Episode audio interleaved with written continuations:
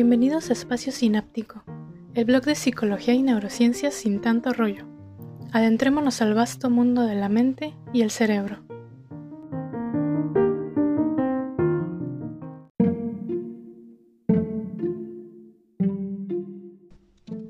Recordar es algo que hacemos todos los días sin siquiera darnos cuenta. Sin embargo, poco sabemos de cómo sucede. La memoria es en gran parte lo que somos. Nos ofrece un modo de ser y estar. Nos permite mantener y dejar momentos y manías. Además nos enseña a adaptarnos a nuevas situaciones. Claro que con la memoria viene el olvido, que puede aliviar el dolor del duelo, nos ayuda a perdonar y a superar dificultades. Ahora sabemos que la memoria no es un almacén como anteriormente se pensaba, ni una biblioteca o nada similar sino que se trata más bien de una facultad que conserva y elabora.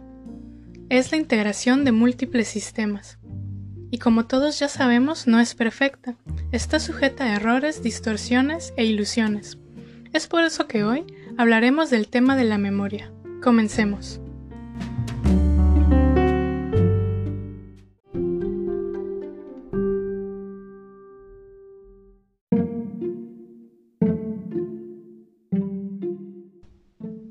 La memoria es la capacidad de adquirir, almacenar y recuperar la información.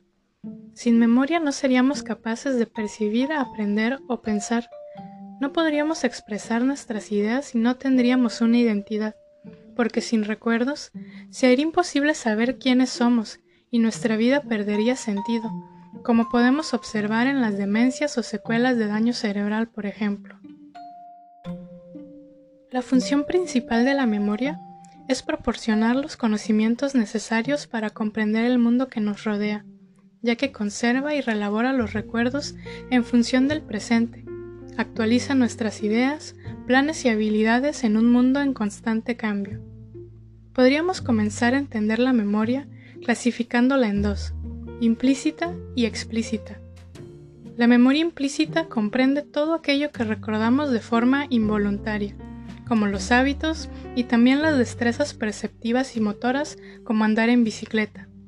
Por otro lado, la memoria explícita incluye los recuerdos conscientes sobre personas, lugares, objetos y acontecimientos. Requiere cierto esfuerzo. Es la que utilizamos cuando estamos tratando de aprender algo.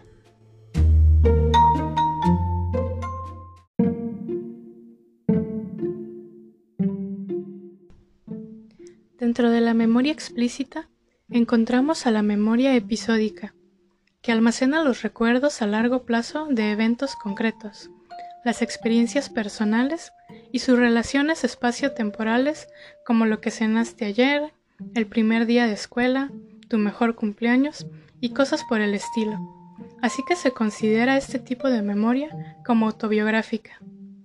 También tenemos a la memoria semántica, que guarda información acerca de hechos o conocimientos generales del mundo, recuerdos o datos generales como nombres, hechos, significados, conceptos abstractos, etc.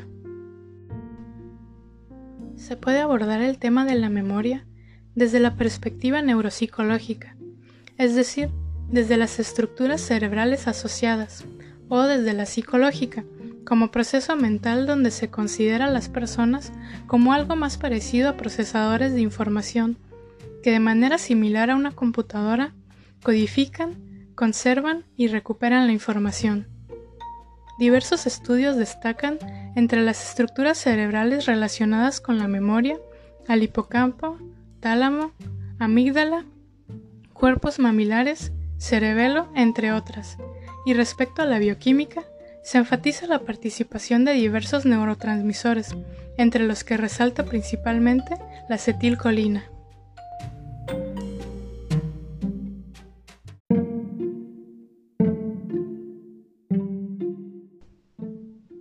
¿Qué tan diferente es una computadora a un cerebro humano? El ordenador solo procesa datos y ejecuta programas que ya están en el sistema, mientras que el ser humano puede adaptarse a nuevas situaciones, y a nueva información. Un sistema físico puede procesar información muy rápido, pero no aprender, es decir, no puede adaptar su conducta a los cambios del ambiente. Claro que aquí no estoy hablando de la inteligencia artificial, que ese es tema para otro día, sino de las computadoras convencionales. La memoria de un ordenador tiene además un carácter espacial, graba datos en sectores físicos del disco, mientras que la memoria humana es semántica, almacenando datos de modo estructurado. Los programas de ordenador se limitan únicamente a manipular símbolos, la mente humana en cambio les atribuye significado. La investigación neuropsicológica demuestra que la memoria no es unitaria, sino que se compone de varios sistemas interconectados y con distintos propósitos. Lo que podemos observar cuando aparece la amnesia, ya que se pierde alguna parte de la memoria, pero otras se mantienen intactas. El problema es que por más esfuerzos que hagamos, no siempre se comporta como quisiéramos, y a veces sigue su propio programa guardando información que no necesitamos, y como si quisiera fastidiarnos, olvida cosas que sí nos gustaría recordar. A medida que la esperanza de vida aumenta y vivimos más años, la fragilidad de la memoria parece hacerse más evidente.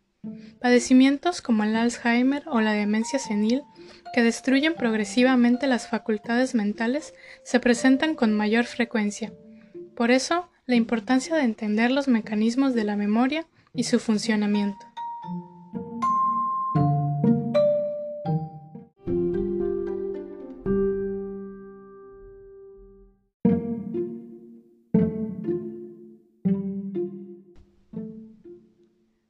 Un recuerdo? Aristóteles creía que los recuerdos eran espíritus que viajaban por la sangre hasta el corazón. Hoy podemos comprobar que en realidad son conexiones entre neuronas, aunque sí ya pierde toda la magia. Ahora sabemos que además del córtex están implicadas en la memoria otras zonas cerebrales como el sistema límbico. Se ha comprobado que el hemisferio derecho procesa la información visual y el izquierdo la verbal, y en general la capacidad para recordar imágenes es mayor que la de retener palabras. La memoria, como ya mencioné, no es una entidad unitaria y homogénea, no es un archivero donde vamos metiendo carpetas, es decir, no existe un lugar concreto donde se almacenan los recuerdos, sino que consta de varios sistemas que nos permiten adquirir, retener y recuperar la información que nos llega del entorno. Cada tipo de memoria tiene su propio circuito anatómico, y es por eso que diferentes lesiones cerebrales borran distintas cosas. La memoria tiene tres funciones básicas. Recoge nueva información, la organiza para que tenga un significado y la recupera cuando necesitamos recordar algo. A estas tres funciones las denominaremos como codificación, almacenamiento y recuperación. La codificación es la transformación de los estímulos en una representación mental. En esta fase, la atención tiene un papel fundamental al momento de seleccionar el estímulo y la cantidad de esfuerzo que debe hacerse para procesarlo. El almacenamiento se encarga de retener los datos en la memoria para utilizarlos luego. La organización de la memoria se realiza mediante esquemas, unidades estructuradas de conocimiento que reúnen conceptos, categorías y relaciones, formando conjuntos de conocimientos. La recuperación es la forma en que se accede a la información almacenada. Puede ser espontánea, cuando los recuerdos surgen de forma casual o voluntaria.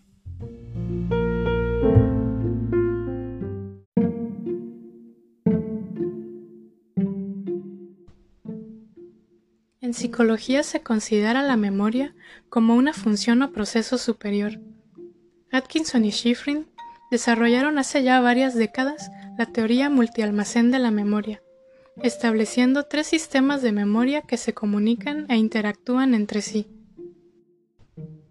La memoria sensorial, como el nombre indica, registra las sensaciones y permite reconocer las características físicas de los estímulos. La memoria a corto plazo guarda la información que necesitamos en el momento presente. La memoria a largo plazo conserva nuestros conocimientos para utilizarlos luego. Estas estructuras no están estáticas, sino que se trata de etapas sucesivas del procesamiento de información, las cuales, después de llegar a la memoria a largo plazo, permiten recuperar y utilizar la información. Aunque existe un flujo permanente de estímulos entre las tres etapas, todavía desconocemos si implican áreas diferentes o específicas del cerebro. Una vez que se tiene la información codificada y almacenada, llega el momento de recuperarla. Pero debemos saber que los recuerdos no son copias exactas, sino que la memoria los reelabora en el momento de la recuperación, y funciona de tal manera que logramos recordar mejor la información cuando es significativa y está bien organizada, aunque también hay otros factores que influyen. Recordamos mejor aquello que se relaciona con sucesos emocionalmente significativos, por ejemplo, la muerte de un ser querido. Este efecto se conoce como recuerdos vívidos. La memoria depende del contexto. La recuperación de un recuerdo es más fácil si acontece en el mismo contexto donde se aprendió. El estado de ánimo es fundamental. La memoria no procesa igual todos los estímulos, graba mejor lo interesante, lo nuevo y lo emotivo. Lo que se experimenta en un estado de ánimo determinado será recordado mejor cuando volvamos a sentirnos así. Recordamos rellenando los huecos de la memoria. Es lo que decía antes, no hacemos copias exactas de la información o de los eventos. A veces extraemos conclusiones precipitadas y afirmamos cosas que no han sucedido, solo para darle sentido a lo que recordamos.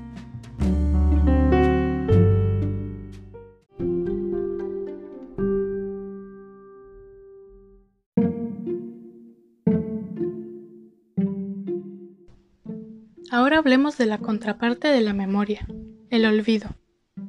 El olvido es la incapacidad de recordar ya sea nombres, fechas, hechos o conocimientos.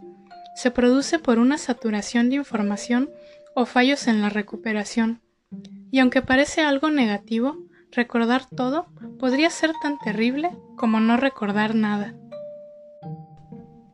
En psicoanálisis, el olvido es un mecanismo de defensa la mente se defiende de las experiencias dolorosas excluyéndolas activamente de la conciencia.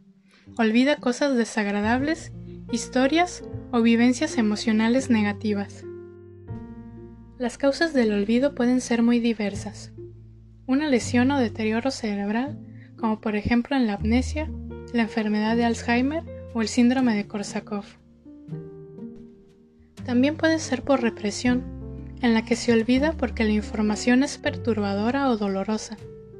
Freud pensaba que la represión de los recuerdos tristes o desagradables era un mecanismo de defensa para combatir la ansiedad, pero a diferencia de la supresión, que es un intento consciente de no pensar en algo, la represión es inconsciente. Otra causa es la interferencia, que se produce por la competencia entre las experiencias que una persona vive que quieren ser recordadas. Encontramos a la interferencia proactiva, en la que una información aprendida dificulta un aprendizaje posterior. Por ejemplo, cuando has aprendido a cocinar de cierta manera y para mejorar tienes que seguir una receta nueva con otros pasos e ingredientes que no utilizabas.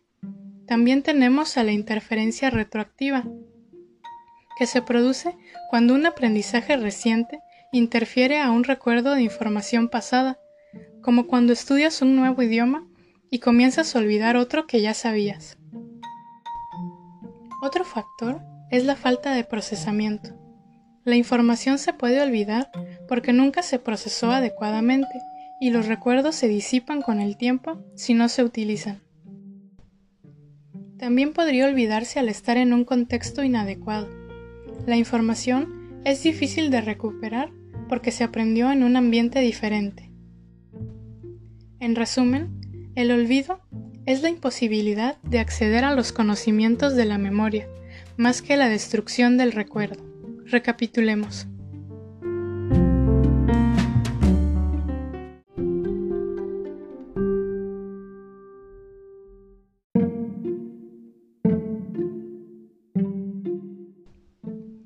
La memoria es un conjunto de sistemas y procesos que trabajan para lograr que recordemos, aprendamos y nos adaptemos a las condiciones y exigencias del entorno. No existe un lugar físico en el que esté almacenada la información, sino que se retiene y recupera de diferentes áreas.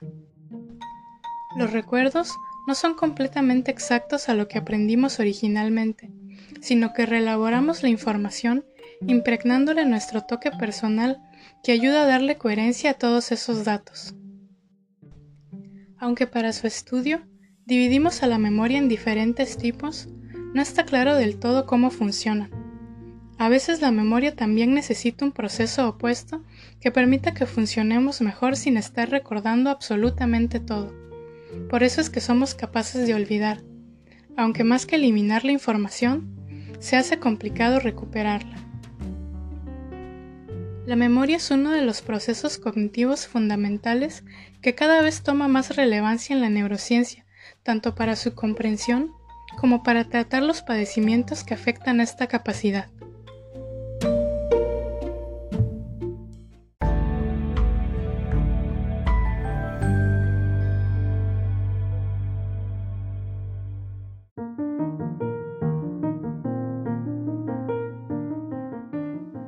Gracias por acompañarme una vez más. Espero que este tema sea de utilidad. Recuerda que puedes encontrar este tema y más contenido en mi espacio sináptico.blogspot.com, espacio-mediosináptico.tumblr.com, espacio sináptico en Pinterest, arroba es sináptico en Twitter, espacio-medio sináptico en Facebook y ahora también en Google Classroom. Nos leemos y escuchamos pronto. Hasta la próxima.